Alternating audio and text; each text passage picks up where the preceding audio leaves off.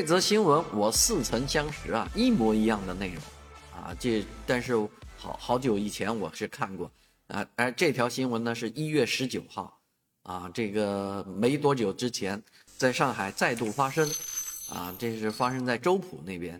啊，周浦的城管执法呢啊，给一辆渣土车啊贴了两百元的罚单，开了开具当场处罚决定书两百元。啊，这个事情。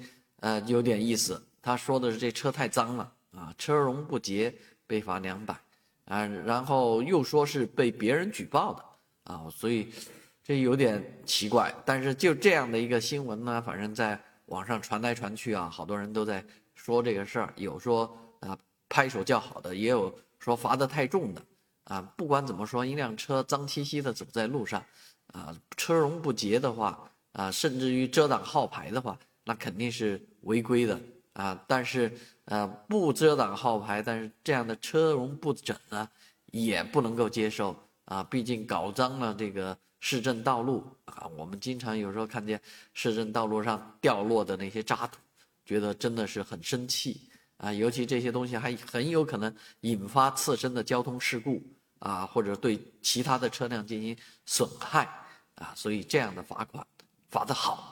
应该重罚。